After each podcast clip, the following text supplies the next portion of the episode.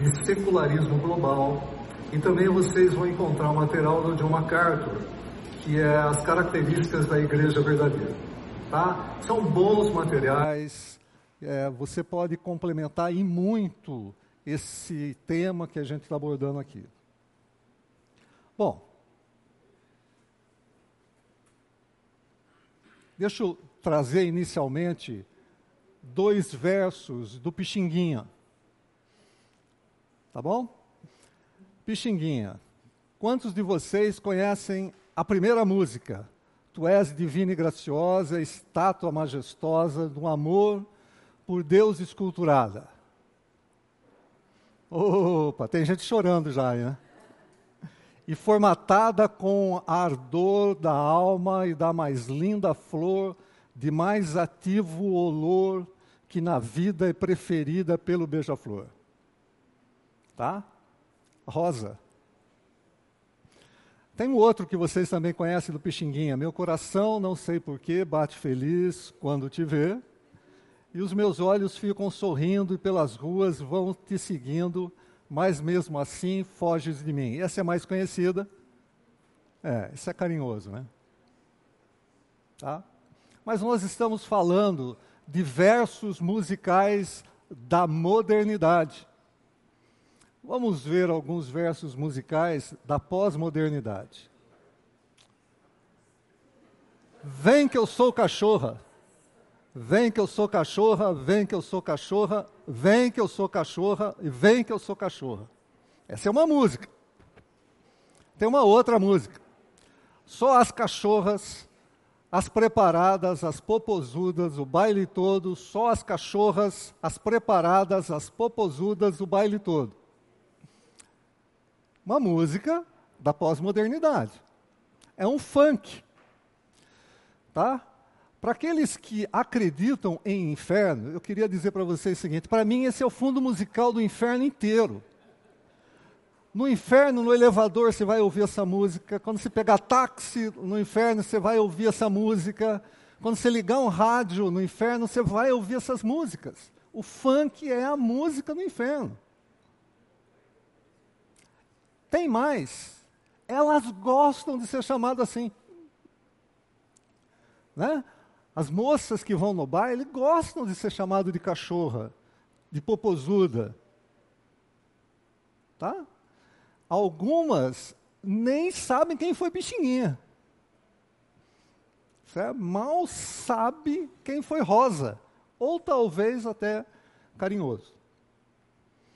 Mas isso não fica só restrito ao funk ou às músicas popular.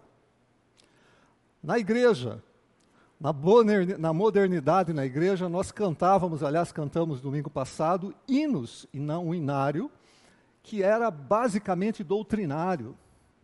Né? Santo, santo, santo, Deus onipotente, cedo de manhã cantaremos teu louvor. Santo, Santo, Santo, Deus Jeová triuno, és um só Deus excelso Criador.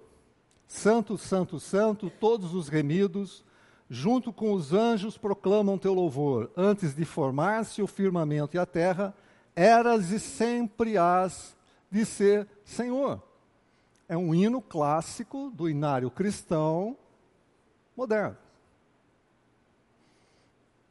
Vamos ver que nós temos na pós-modernidade. Eu sou canela de fogo, retetê de Jeová, estou nadando no azeite e não consigo parar. Estou envolvido na glória, estou envolvido no manto, estou andando em brasa e não estou suportando. O rolo está descendo, o rolo está descendo, enchendo esse lugar. Tem labareda de fogo em todo, em todo lugar. Eu pus aqui é, letra e música do Eusébio Rolim, né? Osébio, fiz em sua homenagem, meu querido Osébio.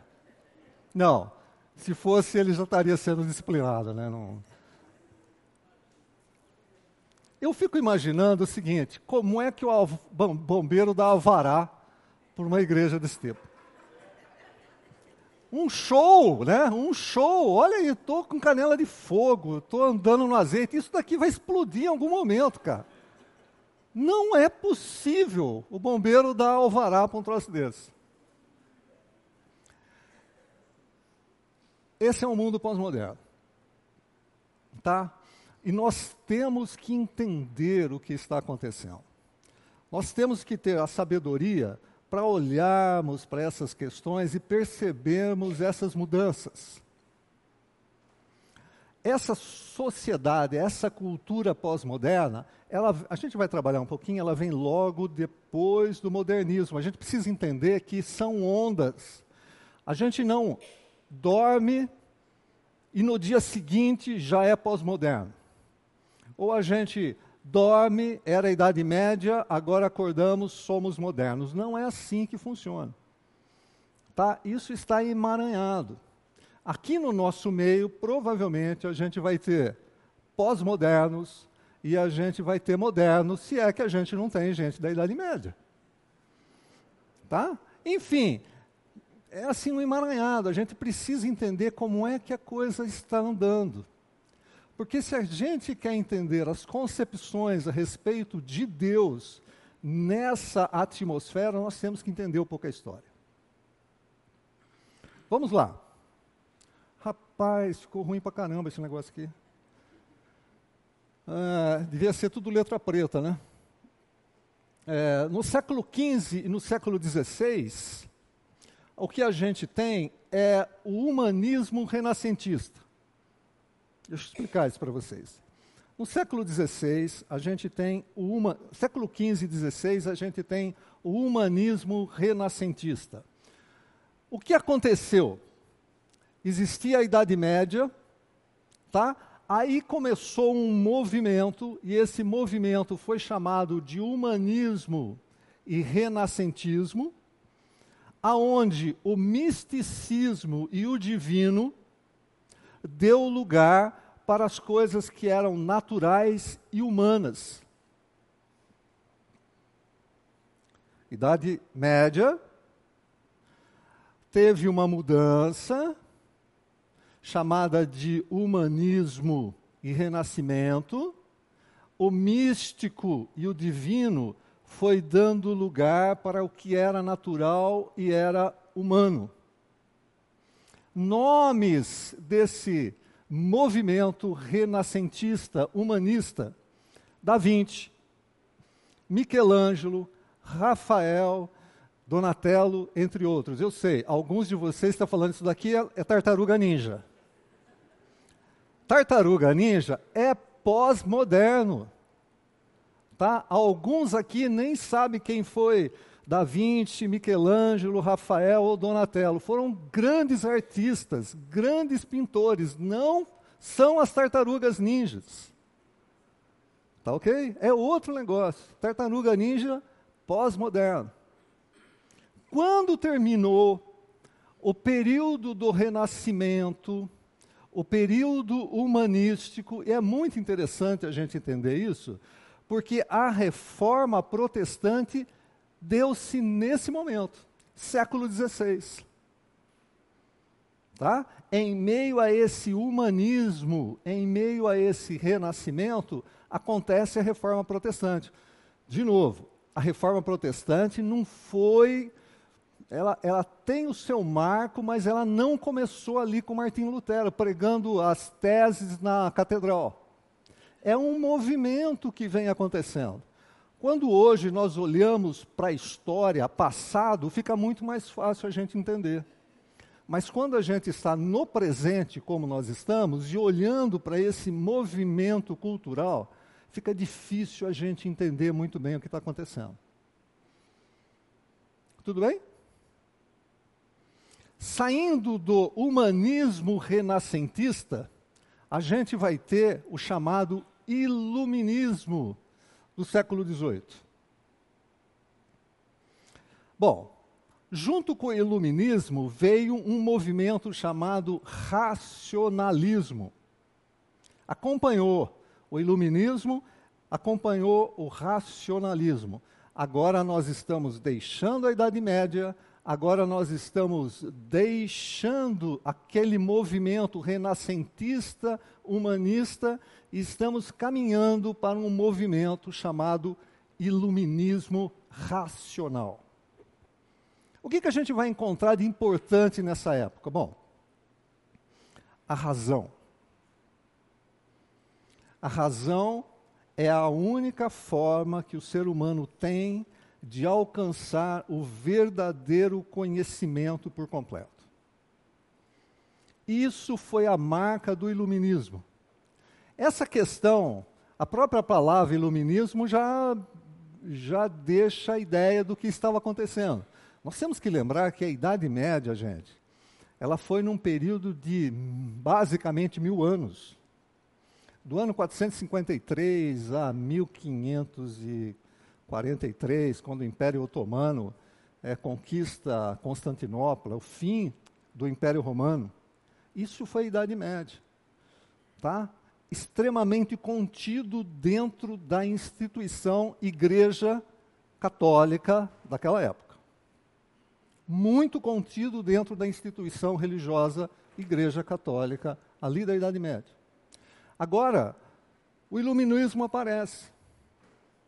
As pessoas começam a perceber, a perceber que o homem pensa a perceber que o homem tem condição de criar, de executar, de raciocinar e chegar às suas conclusões próprias, independente daquilo que a igreja, na Idade Média, falava. É interessante porque o iluminismo, ele vem pós-reforma e ele vem também atacando tanto a, igreja, a, a igreja Católica como o movimento reformado. O movimento reformado sofre pressão do movimento iluminista. Alguns nomes que são nomes de referência dentro do movimento iluminista. Muitos de vocês já passaram pelo, por isso na, na, em colégio, sei lá como é que chama hoje, né? Na minha época era ginásio, colégio, faculdade. Alguém estuda história, filosofia aqui? Não? Ok. Uh, já passaram por, dentro desse ambiente, já passaram por esses nomes. René Descartes, a famosa, uh, o movimento cartesiano, né?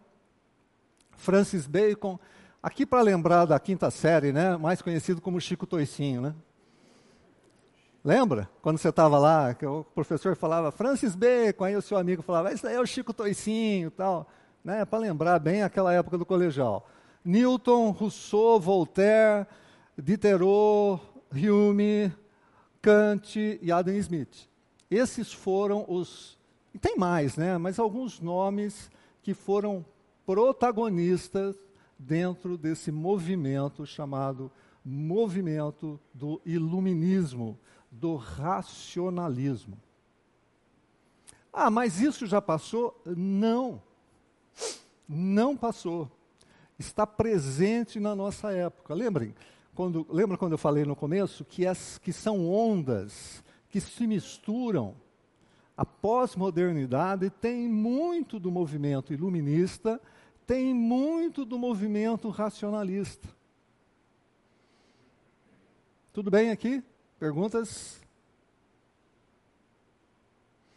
Bom, então vamos ver aqui o que aconteceu. Idade Média, 476 até 1453. O que, que nós temos nesse período? A verdade está aonde? Na instituição. A verdade está na igreja. Você não poderia fazer nenhuma afirmação que a igreja dissesse que era mentira ou que aquilo não era verdade. Você não podia fazer nenhuma afirmação. Vide o nosso amigo Galilei. Galilei Galileu. Tá? Não tem a possibilidade. A verdade está na instituição. A palavra final é a instituição. A palavra final é a igreja católica, apostólica, romana da Idade Média. Não dá para fazer absolutamente nada. Quando acontece o modernismo, a partir de 1400 1453, a gente vai entender a entrada da era moderna, a gente vai entender que a verdade não estava mais na instituição. A verdade agora estava na razão. Enquanto que na Idade Média você tinha a famosa frase extra ecclesio nulla salus, vocês sabem o que significa isso? Essa frase do latim significa fora da igreja não há salvação. Extra ecclesio nulla salus. Fora da igreja não há salvação. Aliás, aliás, isso permanece dentro do ambiente da igreja católica apostólica romana. Fora da igreja não há salvação. A defesa da teologia católica esboça claramente isso. Ou você está dentro da igreja como um todo, ou você está fora da igreja como um todo. Eu tenho tido a oportunidade de fazer alguns estudos bíblicos com pessoas da Igreja Católica. E é muito interessante porque na realidade essas pessoas não conhecem exatamente qual é o pensamento teológico da Igreja Católica. Eu estava fazendo um estudo com o pessoal a respeito de é, ceia e batismo, ordenanças. Então, mostrando o que aconteceu depois do movimento reformado, o que significa ceia e o que significa batismo. E é muito interessante, foi muito interessante porque quando eu abordei o significado da ceia, ah, uma pessoa especificamente dentro do, do grupo falou assim: ah, peraí, é igualzinho o que eu faço dentro da minha igreja católica. Eu falei assim: olha, não é. É completamente diferente. Não, quando eu vou lá, eu faço exatamente isso que você está falando com relação a ceia. Não está. Não, mas eu penso assim, bom, se você pensa assim, você não é católico. Então é muito interessante, seria muito interessante você perguntar para o seu padre, para o seu pároco, para o seu bispo, o significado, porque você está dentro de um movimento religioso denominado como Igreja Católica Apostólica Romana está achando que quando você vai ter a comunhão, você está tendo essa comunhão como um protestante. Acho bom você trabalhar a sua ideia. Por quê? Porque existe muito desconhecimento. Aliás, não é só dentro da Igreja Católica Apostólica Romana, é também dentro das igrejas reformadas. A falta de conhecimento dentro da Igreja Reformada vai dar naquelas músicas que a gente estava mostrando aqui no começo. Sou canela de fogo, sou tererê de Jeová. Estou nadando no azeite e não consigo parar. Isso é falta de conhecimento. Eu não estou aqui fazendo julgamento do valor da fé. Tá? Eu estou aqui dizendo conhecimento das Escrituras, porque a gente vai abordar questão sobre verdade, sobre mentira e sobre verdade. Então a gente tem que começar a abordar relação com aquilo que a gente entende que é verdade. E aqui eu já estou dando spoiler, né? Então, se na Idade Média a gente tinha a famosa frase que está dentro do nosso contexto hoje, extra ecclesiam nulla solos, nós temos na Idade Moderna a famosa frase de Descartes, cogito ergo sum, que significa penso, logo existo. Ou a tra melhor tradução, penso, logo sou. Ou seja, essa questão de achar que a igreja detém toda a verdade, não é verdade. Quem detém a verdade é a mente humana, é a razão humana. E assim a gente começa o movimento pós-moderno, o, o, movimento moder, o modernista. O movimento modernista, então, tá? E aqui no fundo você tem a famosa, o famoso filme do Chaplin, né? tempos modernos, humanismo mais renascimento, uma, desculpa, humanismo e renascimento mais iluminismo e, re, e racionalismo, nós vamos ter modernismo. Quais são as marcas do modernismo? É o naturalismo, é o humanismo e é o racionalismo. Tá claro, gente? O que é o naturalismo? Quem saberia dizer o que é naturalismo? Tá bom. Então vamos fazer uma outra pergunta. Quem assistiu Scooby-Doo? Scooby-Doo, Bidu, Bidu, Scooby-Doo. O Scooby-Doo é um desenho tipicamente naturalista. O que acontece no desenho do Scooby-Doo? Vai, não começa, hein? O que acontece no desenho do Scooby-Doo? Eles sempre vão encontrar quem? Um fantasma. Eles sempre vão encontrar um fantasma. O Scooby-Doo e o Salsicha são medrosos, não é isso? Eles sempre encontram um fantasma. O Scooby-Doo e o Salsicha são medrosos. E aí os outros vão tentar descobrir a origem do fantasma e vão descobrir o quê? Que o fantasma não é fantasma.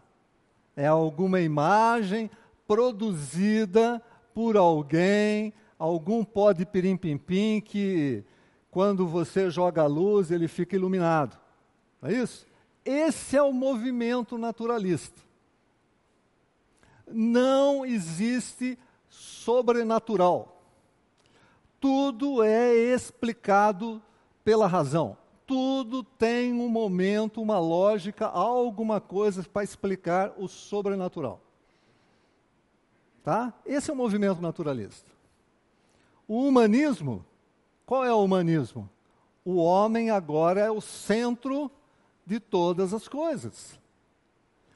Deus não é mais o centro. Lembra da, da Idade Média, hein? Deus é o centro, a instituição tem a verdade. Deus é o centro de tudo. Agora não é mais. O centro de todas as coisas é o ser humano. O centro do universo é o umbigo do homem. Você não está nem aí para as outras coisas. Você está, você que eu digo, não é você de uma maneira, mas o ser humano acha que ele é o centro. Isso é humanismo. Isso está dentro da sua cabeça, está dentro da nossa cabeça. Nós temos recebido cargas, influências humanistas em todos os lugares. Dependendo aonde você vai fazer a faculdade, essa carga humanista vem com mais intensidade. E o movimento racionalista, a razão explica tudo. Agora nós temos um cérebro, certo? Que consegue entender e explicar as coisas que nós podemos ver. O que aconteceu no mundo pós-moderno? O mundo onde a gente está vivendo agora. Essa, essa figura é o Nietzsche, dando um tiro em Deus. Né? É aquela, aquela pintura de Michelangelo na Capela Sistina, né? o homem, to Deus tocando o homem, é, que no meu slide. Oi? Quase tocando o homem, aquilo é um movimento do Renascimento, está tudo pintado na Capela Sistina. Michelangelo foi lá e fez a pintura já no movimento renascentista, já se descolando da igreja, tá?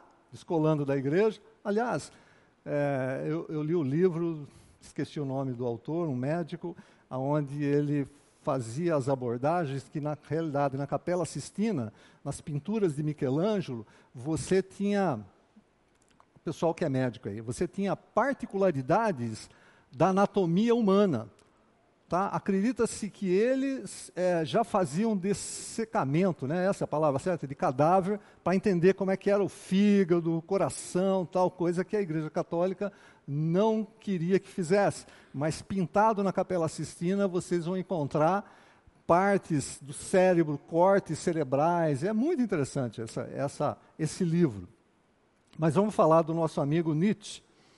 A gente vai falar um pouco sobre ele na pós-modernidade. Quando entra a pós-modernidade, esse é um, uma figura extremamente interessante, que é Nietzsche dando um tiro nessa figura divina.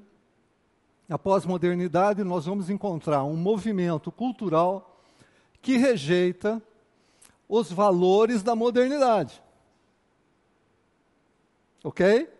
Estamos na pós-modernidade.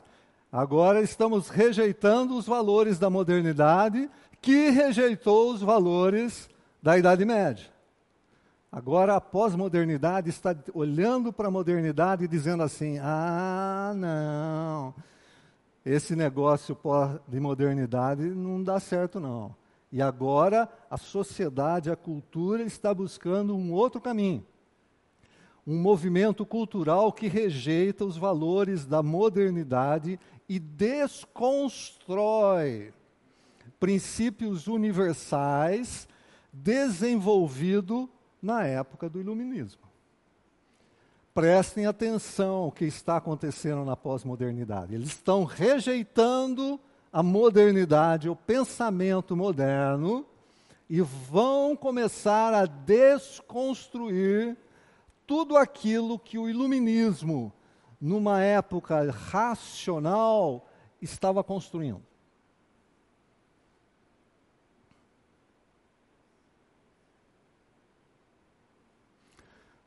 Para falar sobre a pós-modernidade, a gente vai ter que falar um pouco desses camaradas aqui. Tem outros, mas a gente tem que falar um pouquinho desses três, tá? porque esses três vão dar as bases que a gente entende e consegue compreender a pós-modernidade, o que tem sido ensinado dentro das universidades de história, de filosofia, e tem entrado dentro das igrejas protestantes. Tá? É engraçado falar igreja protestante, né? igreja protestante me lembra quando eu era criança. Eu morava próximo de uma família que não era católica. Então, eles eram os protestantes. Né? A família que não era católica, que ia numa igreja batista ou que ia numa igreja presbiteriana, que a gente, aonde a gente morava, próximo dali, eles eram chamados protestantes. Hoje esse nome também não existe mais, né? São evangélicos. O batista é sempre batista, né? Batista nunca é Batista não é evangélico, não é protestante, Batista é Batista. Que é? Sou Batista. Né? Não sou reformado, sou Batista. Vamos falar um pouco desses três camaradas. Gente, deixa eu falar uma coisa antes para vocês. O meu negócio não é filosofia. Tá bom? Eu preciso ler umas dez vezes o que esses caras falam, ouvir umas dez vezes o que ele fala, para tentar traduzir para a minha linguagem e tentar passar para vocês três nomes aqui. Friedrich, ah, tem até um, Friedrich Nietzsche, 1844, 1900. Esse camarada, essencialmente, profundamente, se vocês quiserem ler, pode ler, depois vocês dão um curso de filosofia aqui. Eu não vou assistir, porque eu não consigo, depois da terceira, quarta frase, me perdeu. Então, Nietzsche, ele questiona a objetividade do conhecimento. Tá? A verdade para Nietzsche é uma ilusão. Ok. E eu falei assim, cara, esse cara nunca pegou num concreto legal, né? esse cara nunca fez uma concretagem, sabe? Pegar assim, fazer um concretão, para depois ficar elaborando algumas coisas assim. Então, Vou pegar um exemplo sobre a ideia de Nietzsche. Tá? Deixa eu deslocar aqui para não cair nada. O que é isso? Por favor, todo mundo. O que é isso? Tem certeza?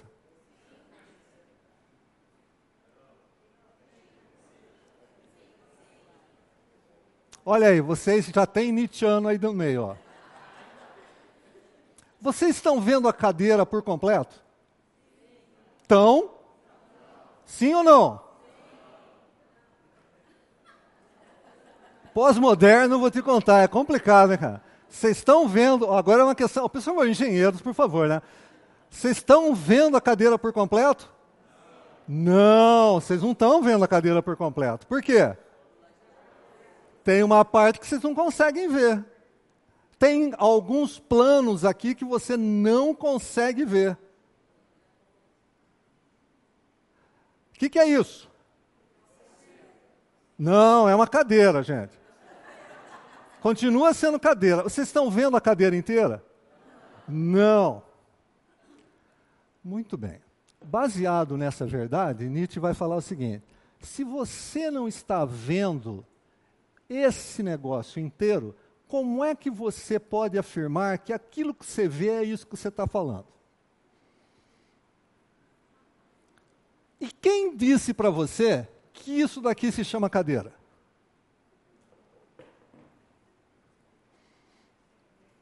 O Saião brinca assim: se você não sabe se tem cadeirice suficiente nessa cadeira, como é que você chama isso de cadeira?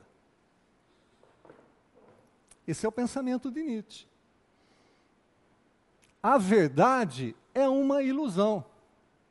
Nietzsche vem e rompe essa questão. Você não consegue saber, ainda que você use a sua mente, o seu raciocínio, você não consegue saber se isso é verdade.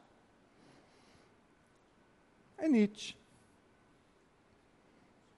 É óbvio que tem outras complexidades com relação ao pensamento de Nietzsche que não dá para a gente trabalhar em alguns momentos. Mas Nietzsche vai dizer de forma concreta que a verdade é uma ilusão. Tem reflexo na, na pós-modernidade? Tem. Afinal de contas, o que é verdade? Aliás, foi perguntado para Jesus, não foi? O que é verdade? Nietzsche, no século XIX, ele vai falar assim: verdade é uma ilusão. Ninguém tem condição de dizer o que é uma verdade. Nós vamos encontrar isso hoje. Cada um tem a sua própria verdade. Aí vai aparecer um outro camarada chamado Michel Foucault. 1926 a 1984. Michel Foucault, ele tem umas ideias muito legais, mas ele, ele também tem uns negócios complicados, tá? Ele diz assim, todo discurso, todo discurso é uma forma de impor a verdade aos que o ouvem. Nietzsche vai trabalhar a verdade é uma ilusão. Foucault vai trabalhar todo discurso, palavra, toda palavra é uma forma de impor a verdade. A instituição, por causa da relação de poder, limita a nossa fala. Esse é Foucault. Extremamente estudado filosofia, ciência, história. Tá? A esquerda ama Foucault, por causa das ideias de Foucault. Tá? Ele tem algumas ideias muito interessantes, mas quando ele começa a falar que o discurso é uma maneira de impor a verdade aos que o ouvem, aí começa a complicar. Tá? Porque ele diz assim: o seu discurso é uma maneira de você impor a sua verdade sobre a minha verdade. E aí vem um camarada chamado Jacques Derrida, 1930 a 2004. Derrida ficou conhecido como o pai do desconstrutivismo. Uma desconstrução. O método de análise que afirma que todo escrito, presta atenção, presta atenção. O método de análise que afirma que todo escrito é pleno de confusão e contradição. Assim, como afirma que a intenção do autor não poderia superar as contradições inerentes à própria linguagem, privando assim os textos, sejam literatura, seja história, seja filosofia. Nenhum texto, nenhum texto pode ser afirmado como sendo verdade. Derrida, ele vai desconstruir o texto.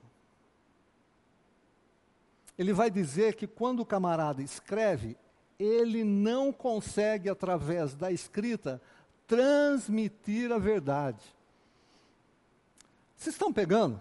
Vai, vai prestando atenção nessas coisas aqui, tá? Todo texto tem contradição. Qual é o melhor coringa do Batman, gente? O que, que vocês acham? Quem foi o melhor coringa do Batman? Jack Nixon. É, essa daí já é pós-moderno. Ah, não é pós-moderno, é moderno. Jack Nixon. Quem é outro coringa do, do, do Batman? Oi? Mais alto. É, o que, que ele fez? Que, qual a característica desse coringa? caos, completamente anárquico. Não é isso? Caos, caótico. Ah, quando você trabalha com, essas, com esses três camaradas, para mim foi o seguinte: o Coringa do, do, do Ledger é anárquico. Assim, mas, cara, o que, que a gente tem de ver com o Jacques Derrida? Deixa eu, deixa eu pegar um exemplo agora. Enem. Vocês viram a polêmica que teve o problema da música do Caetano Veloso? Quem acompanhou? Muito bem, então vamos lá. Caiu no Enem, alegria, alegria, não foi? Alegria, alegria. O que é que o Caetano Veloso quis dizer naquele texto com alegria, alegria, né? Do texto da música Alegria, Alegria, o que, que ele quis dizer com aquilo? Caiu lá para os jovens que estavam fazendo Enem. Alguém fez o quê? Pegou aquele trecho e levou para Caetano Veloso. Caetano Veloso, você que escreveu isso daqui, qual é a resposta certa? Olha só que coisa fantástica. Olha, é Jacques Derrida, gente. Presta atenção. O autor levou para o Caetano, né? Caetano. Levou para o Caetano a música e falou assim: qual é a resposta certa do seu texto com a pergunta feita? Ele olhou a. Caetano, né, gente? A, B, C. Falou assim: todas as respostas são, estão certas. Mas para o Enem, tinha que ter uma resposta certa. Mas espera um pouquinho o autor do texto está falando isso. Por que é que você, que é o, o. Quem é que faz o Enem lá? Sei lá, o camarada que fez o Enem acha que a resposta certa é isso. Sabe por quê? Porque o autor não faz mais diferença nenhuma a partir do momento que ele escreve.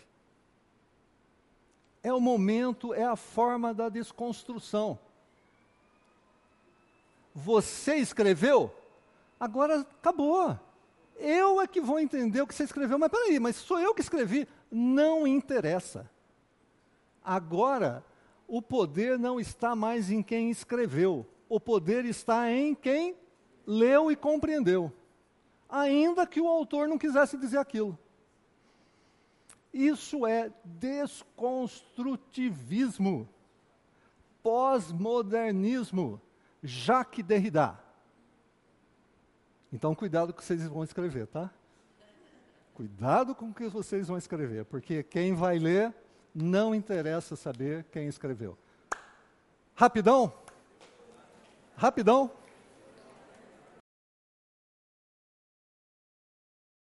Falamos sobre Nietzsche. Falamos sobre Foucault.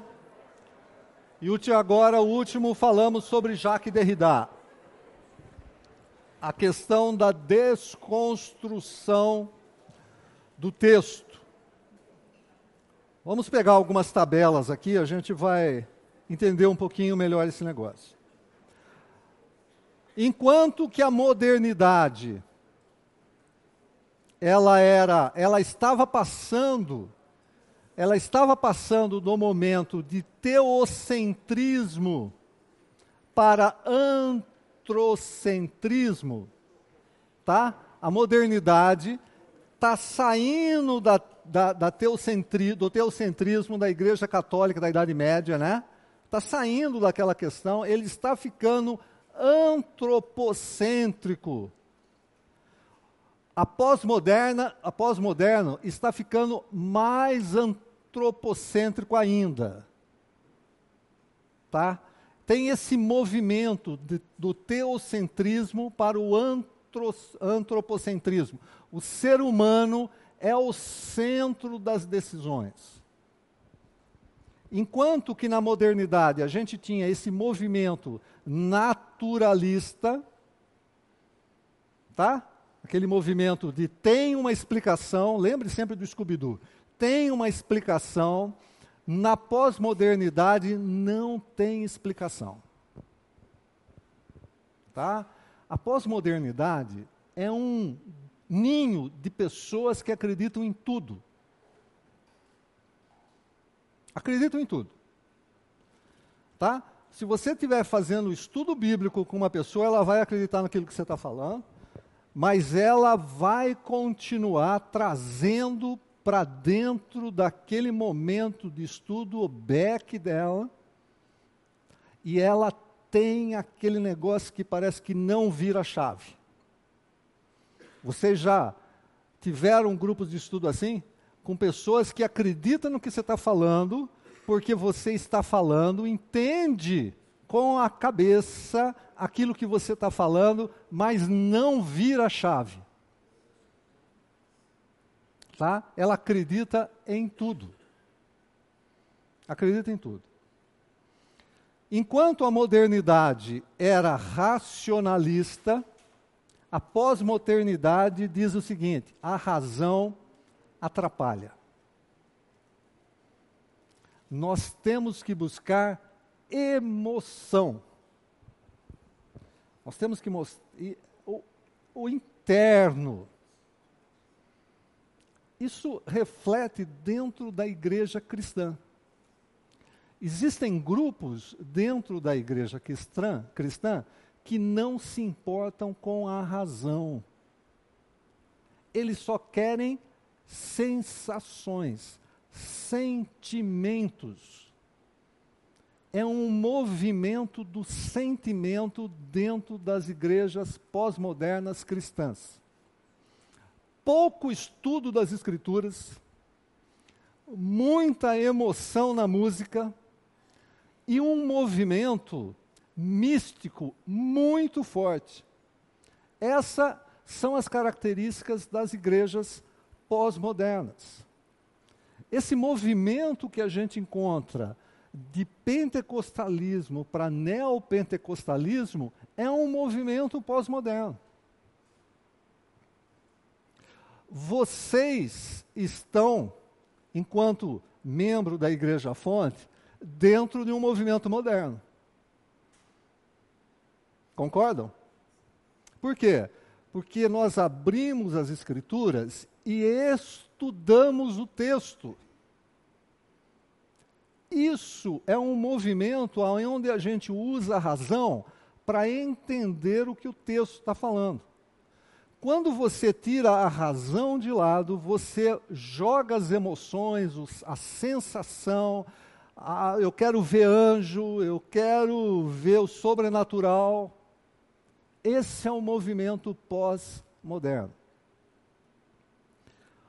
O método científico era uma característica da modernidade. Para você entender alguma coisa, você tinha passos a ser dado para confirmar aquilo que você estava buscando. Hoje, na pós-modernidade, o conhecimento não é mais seguro. Aliás, você não precisa nem ter conhecimento.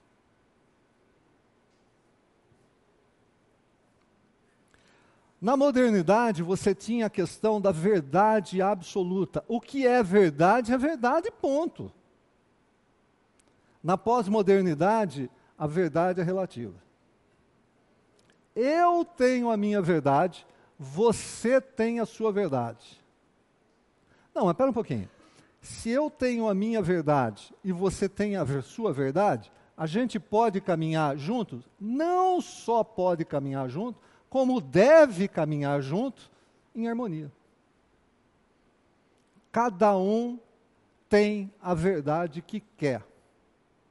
Quando você lê algum texto, essa é a minha verdade. Ah, essa é a sua verdade. Mas o que importa é que a gente, a gente é gente boa, se dá bem e tudo mais. Isso, gente, é completamente oposto às escrituras. Isso é completamente oposto àquilo que as Escrituras falam a respeito dela, do texto e de Deus. Não existe duas verdades.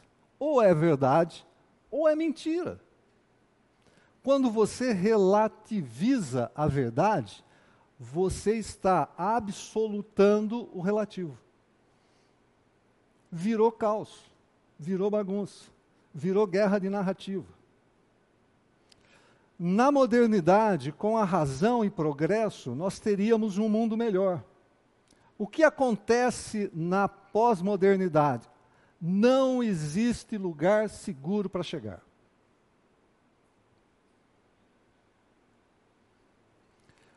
Quando é que começa esse movimento da pós-modernidade? Pós Segunda Guerra Mundial. O mundo moderno está assim: a gente vai ter um lugar melhor para viver através daquilo que a gente produz, através da nossa razão. O ser humano vai conseguir. Aí vem a Primeira Guerra, vem a Segunda Guerra Mundial, e o homem, o ser humano, fica assim: gente, o que a gente vai fazer agora? Não tem lugar seguro. As guerras estão presentes. Aí vem movimentos de 1968, o movimento hippie, guerra do Vietnã. O que a gente chega hoje na pós-modernidade? Não existe lugar para chegar. Ah, para onde você quer chegar? Não, não, não, tem lugar para chegar. O negócio é viver aqui agora. Não, não, não tem lugar para chegar. Na modernidade, você tinha o individualismo. O camarada, ele com a mente dele, ele conseguia entender, ele conseguia descobrir verdades, ele conseguia descobrir e entender e é, estudar algumas coisas por ele mesmo. O que acontece na pós-modernidade? Pluralismo de ideias. O que vale é a opinião do grupo. Toda opinião é bem-vinda. Você tem uma opinião a respeito de alguma coisa, eu tenho outro, a sua opinião é muito bem-vinda. Aqui nós temos a guerra de narrativa. Você não tem opinião, opinião, quem tem opinião é o grupo. Não interessa, você pode mostrar para o grupo, gente, olha, o que você está fazendo está errado. Ele pode, o grupo pode falar para você, essa é a sua opinião. O nosso grupo pensa assim. Aí você vai ter movimento feminista, você vai ter movimento do homoafetismo. É o que o grupo pensa. É, se o camarada aqui, se o camarada acha que ele é um animal, ele tem direito a andar como um animal no shopping. Se ele acha que é cachorro, ele tem direito a andar como um cachorro no shopping. É a opinião dele, ele é um cachorro, então deixa ele andar como um cachorro. Tá? Isso a gente vai encontrar muito dentro do movimento da homossexualidade. O cara acha que é homem num corpo de mulher. O camarada acha que é mulher num corpo de homem. Ele tem a opinião dele. Esse é o movimento pós-moderno. Né? É, o camarada pode até achar que ele é rico no corpo de pobre, aí ele gasta para caramba.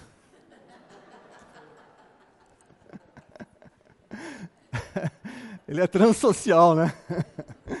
ele é transsocial. Agora vamos chegar, cara, eu sou transsocial, eu sou rico no corpo de um pobre. Eu sinto muito, cara. Porque isso está tão assim, tá, generalizou, né? Cada um tem a opinião que quer a respeito de si mesmo. Enquanto que na modernidade tudo era trabalhado e, e, e, funcionava como uma máquina, porque essa era a máquina, essa era a marca do modernismo, hoje ninguém é mais responsável pelo que faz. Não existe mais responsabilidade. É tudo relativo. Vamos ver.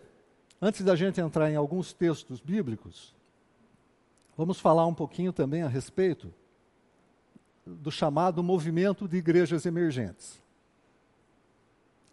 Esse movimento de igrejas emergentes, ele surge dentro desse ambiente pós-moderno. Vocês sabem que é uma igreja emergente? Quem sabe aí?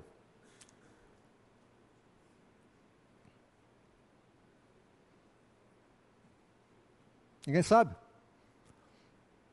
Tá. A igreja emergente é aquela igreja que tem como características conversar com a pós-modernidade. Essa é a característica básica de uma igreja emergente. Ela cresce e conversa com a pós-modernidade. O problema não é conversar com a pós-modernidade.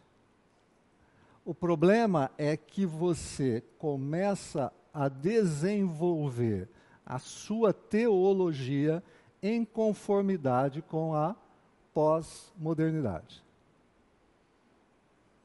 A igreja emergência não tem o famoso o que nós cremos. Sabe esse estatuto dizendo nós cremos nisso?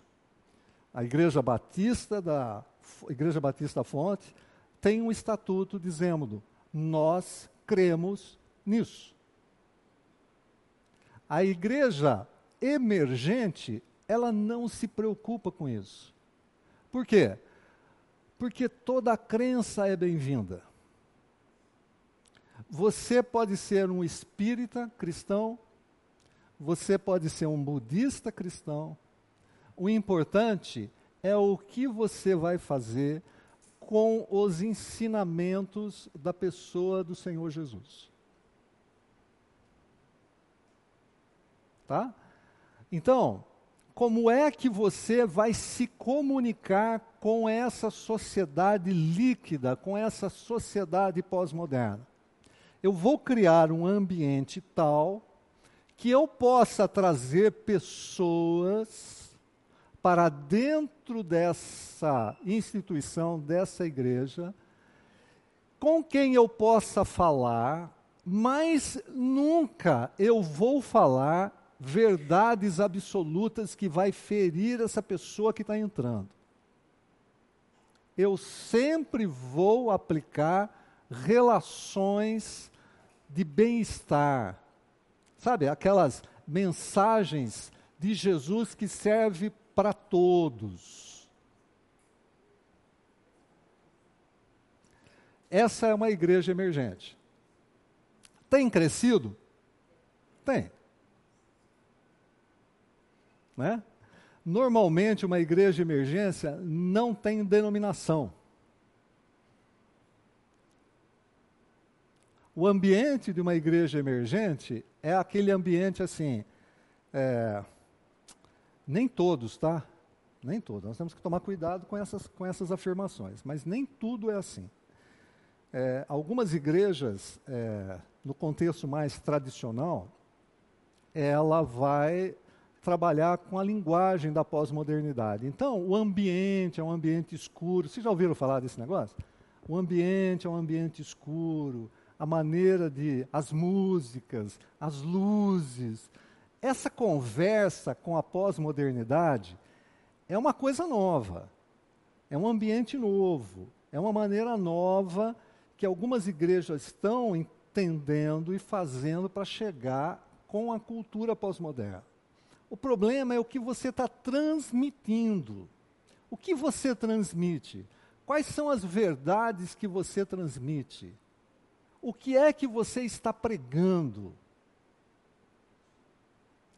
Nessas igrejas emergentes não se dá estudo bíblico. Igreja emergente não está preocupada em estudo bíblico. Igreja emergente está preocupado com relacionamento. É, isso é um, isso é um problema. Tá? Isso é um problema. O que eu estou dizendo é o seguinte: existem grupos, grupos, que saem de uma tradição cristã reformadas ou reformada e começam um movimento de igreja emergente, mas que conversa de tal maneira com o pós-moderno, com o homem, com a mulher pós-moderna, que perde a essência da pregação da verdade. Esse é um problema. Essa, essa questão de pregação da verdade é, um, é, um, é uma coisa que a gente é, trabalhou, inclusive, dentro das igrejas é, chamadas reformadas. Né? O movimento liberal, que a, o iluminismo e que a modernidade causou dentro das igrejas reformadas foi muito intenso. O movimento liberal, ele entra dentro das igrejas reformadas com a modernidade. Olha que coisa, hein? A modernidade traz o movimento é, liberal. O que é o movimento liberal? É aquele movimento que lê as escrituras, tá? De uma maneira bem assim grosseira, tira todo o tira o milagre das escrituras, vai. Como a razão está imperando, o que que eles dizem? Diz assim, olha, esse milagre, Jesus vai andar sobre as águas? Cara, como é que é possível Jesus andar sobre as águas? Isso é coisa, tá? Isso é coisa lá da Idade Média. Isso é coisa da igreja. Jesus nunca andou sobre as águas. Jesus nunca transformou H2O em cadeia de, de, de carbono, que é, é, água em vinho. Isso não, não acontece, não pode acontecer. A razão, a razão não explica isso. Esse movimento liberal entrou nas igrejas, esse movimento liberal entrou nos seminários, esse movimento liberal entrou e foi destruindo igrejas, e foi dividindo igrejas. Ah, o que acontece agora na pós-modernidade? A pós-modernidade trabalha com qualquer coisa. Está tudo bem.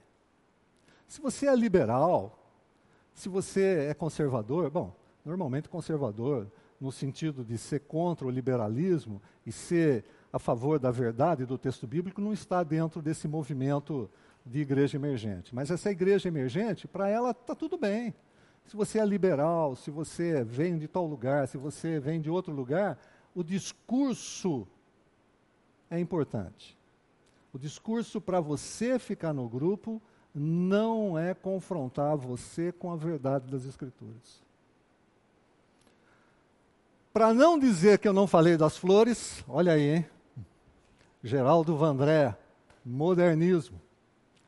Vamos para alguns textos bíblicos. Senão vocês vão falar, nossa, falou, falou, falou e não teve nenhum texto bíblico. Isso é pós-moderno, né? A igreja emergente. 2 Timóteo capítulo 4, versículos de 1 a 5. Na presença de Deus e de Cristo Jesus, que há de julgar os vivos e os mortos por sua manifestação e por seu reino, eu o exorto solenemente. Paulo está falando para Timóteo: pregue a palavra, esteja preparado a tempo e fora de tempo, repreenda, corrige, exorte com toda paciência e doutrina. Pois virá tempo em que não suportarão a sã doutrina.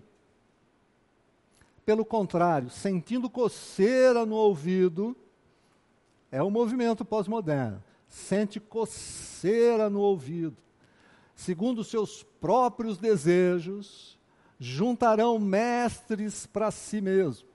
Nós estamos vendo isso aos montes. Eles se recusarão a dar ouvidos à verdade voltando-se para os mitos. Você, porém, seja sóbrio em tudo, suporte os sofrimentos, faça a obra de um evangelista, cumpra plenamente o seu ministério, porque nós estamos vivendo dias maus. Eu não sei daqui a algum tempo, algumas dezenas de anos, quando nós olharmos para a história, como é que a gente vai ver esse movimento.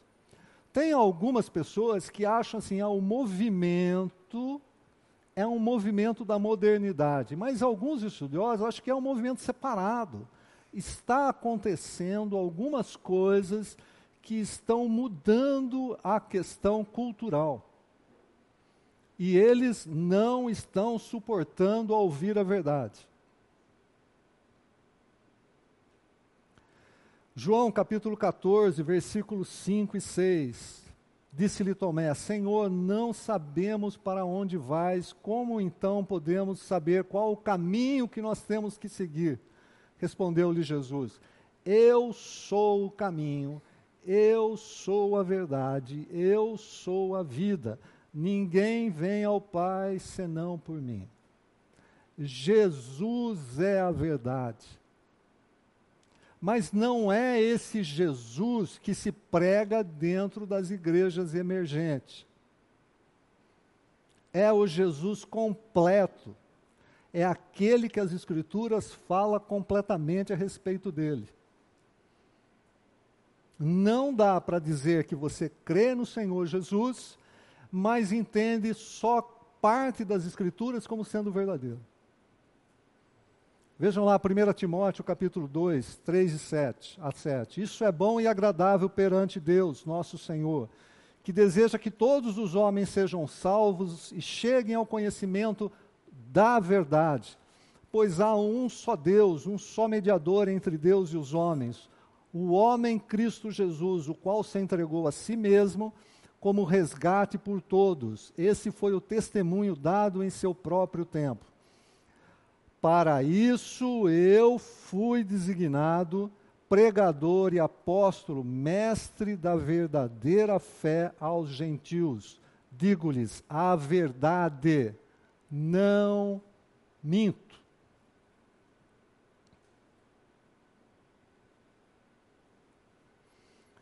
Segunda de Pedro, capítulo 3, versículo 16.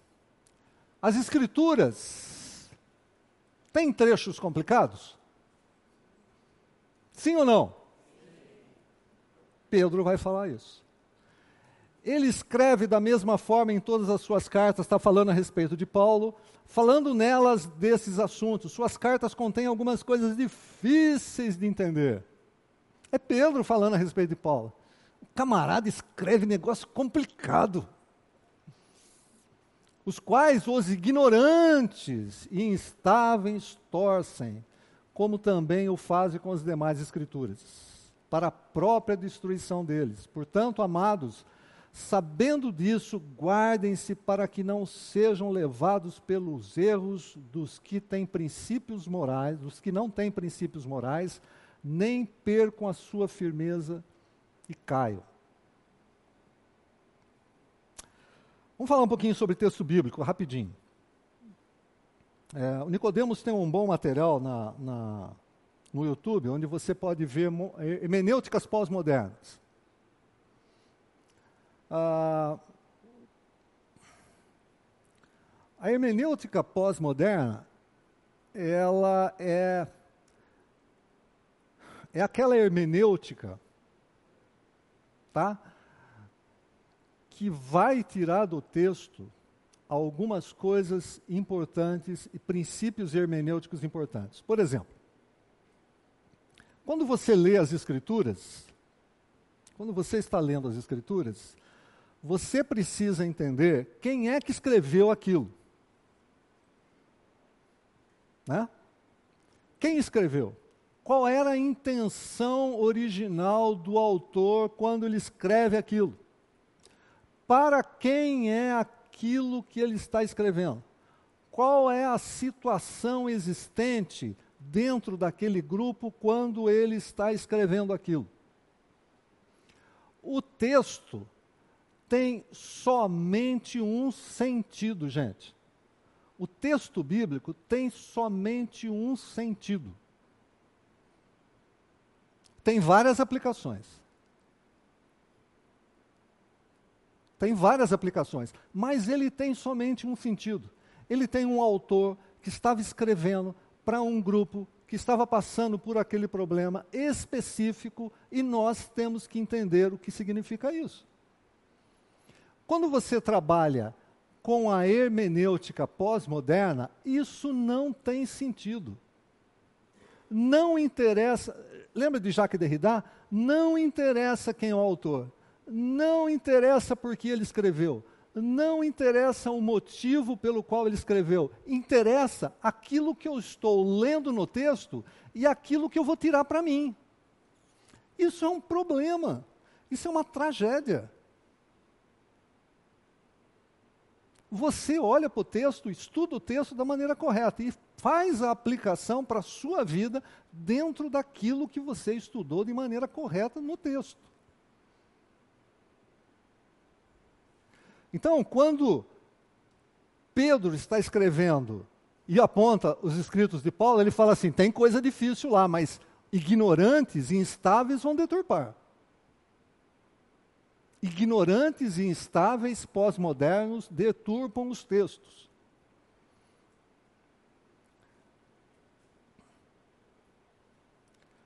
Segundo Timóteo 3, 16, 17, toda escritura é inspirada por Deus e útil para ensino, para repreensão, para correção e para instrução na justiça, para que todo homem de Deus seja apto e plenamente preparado para toda boa obra. A escritura, gente, ela é inspirada, a escritura é inerrante,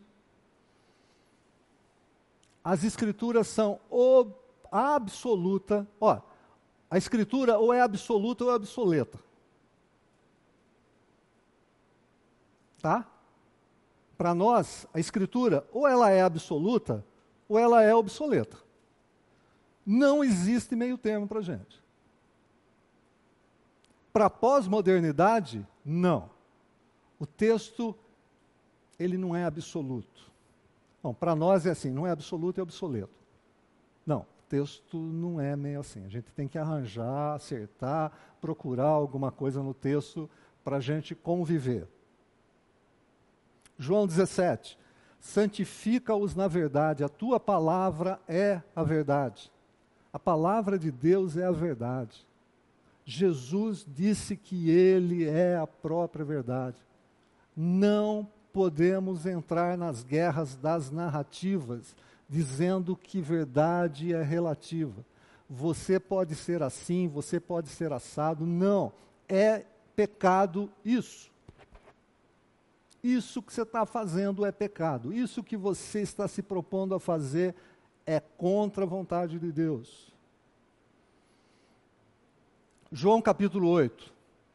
Disse-lhe Jesus: Se você, se Deus fosse o Pai de vocês, vocês me amariam, pois eu vim de Deus e agora estou aqui. Eu não vim por mim mesmo, mas Ele me enviou.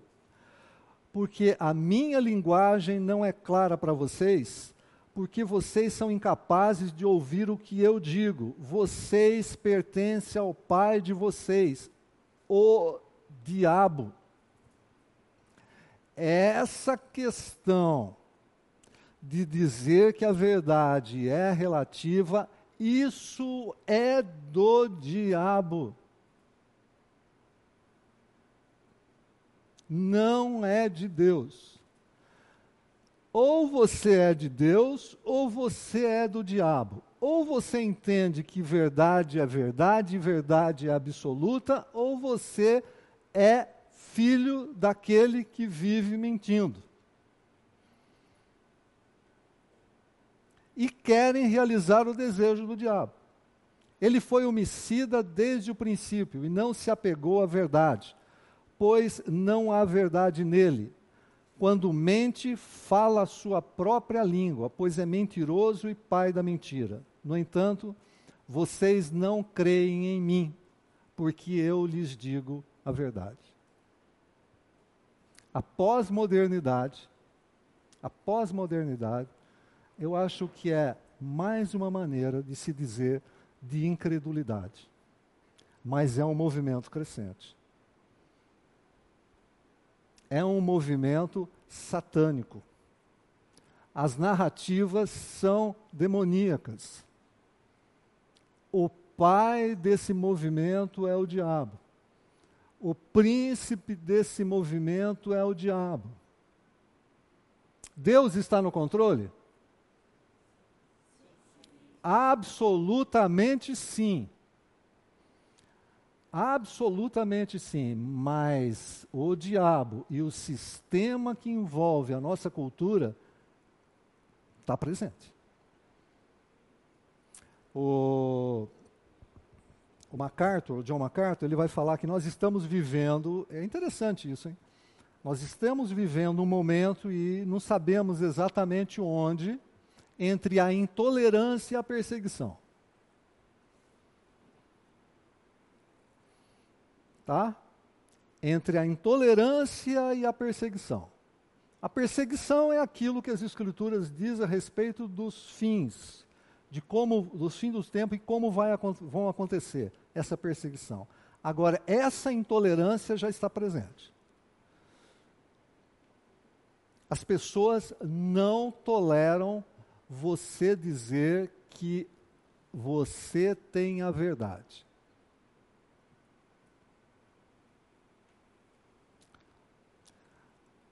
Jesus é exclusivista. A Bíblia é exclusivista. Não, não tem essa de, de meio termo.